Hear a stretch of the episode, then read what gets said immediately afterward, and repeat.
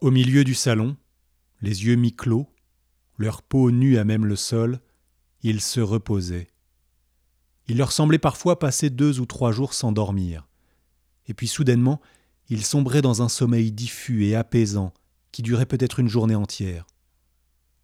C'est le bruit clinquant de la sonnette à l'entrée qui les extirpa de cette quiétude. L'onde de la sonnerie vibrait encore dans la pièce qu'ils s'étaient déjà redressés. Ils se regardaient. Glissant entre les rideaux tirés, un infime trait de lumière traversait la pénombre. Leur peau était maculée de cette fine couche de terre qui couvrait le plancher, si bien que leur corps semblait se fondre au milieu de tous ces pots débordants de végétaux qui encombraient l'appartement. La sonnette retentit une seconde fois.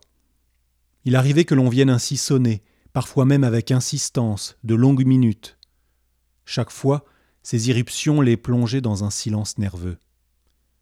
Surtout que là, on se mit à cogner lourdement, à grands coups, contre la porte vitrée de l'entrée sur laquelle ils avaient cloué une vieille couverture. Leurs cœurs se mirent à battre de façon aiguë. Sans un bruit, il se faufila à quatre pattes entre les pieds de tomates, les salades, les filets recouverts de haricots grimpants, et se glissa jusqu'au bout du couloir. Il distinguait des voix sur le palier. Il y avait deux personnes, deux hommes. L'un semblait particulièrement autoritaire, tandis que l'autre écoutait les directives. Elle le rejoignit, s'approcha elle aussi, très doucement. Elle alla caler son front dans son cou. Leurs deux corps blottis dans le vestibule, ils écoutaient, ils se respiraient. Derrière la porte, l'homme autoritaire cria Je suis maître Giraudot, huissier de justice. Je vous demande d'ouvrir. Ils se regardèrent silencieusement. La voix tonna encore. Ça fait plus d'un an que vous ne payez plus votre loyer. J'ai ici un mandat d'éviction. Ouvrez. Ils reculèrent et rejoignirent à quatre pattes le salon transformé en serre luxuriante. Ils s'assirent, blottis l'un contre l'autre, face au couloir. Sur leur visage, on pouvait deviner de la crainte, mais aussi une sorte de confiance. Dehors, l'homme ne cognait plus. On s'était mis à jouer avec la serrure. Un bruit métallique finit par résonner dans l'appartement, puis un second. La porte s'ouvrit, et un grand éclat lumineux s'engouffra dans le couloir. Ils en furent totalement éblouis. Lorsque leurs yeux s'habituèrent à la lumière crue du soleil, ils distinguèrent la silhouette de l'homme dans le cadre de porte. Il ne bougeait pas. Il faisait une grimace en maintenant sa main devant son nez. Je suis maître Giraudot, bredouilla-t-il encore une fois comme pour se donner du courage. Ils attendaient. Ils voulaient voir ce qu'il allait faire. Le type indiqua à celui qui l'accompagnait, un serrurier de profession, qu'il pouvait partir, qu'il n'avait plus besoin de lui. Puis il fit de nouveau face au couloir, et, au bout, dans la pénombre, à terre, à ces deux individus nus, au corps décharnés et blafards, aux cheveux hirsutes, qui le fixaient intensément. Malgré l'odeur, il n'avait pas le choix. Il avait un mandat, il allait devoir entrer, procéder, le leur remettre et leur signifier leurs droits. Lorsqu'il fit un mouvement vers l'avant, ils émirent tous les deux un étrange grognement. J'entre vous remettre ce document, précisa l'homme, presque sur le ton de l'excuse. Il leva le bras afin de leur montrer le mandat. Les deux ne bougeaient toujours pas, leurs yeux fixement plantés sur lui, comme de petits animaux craintifs.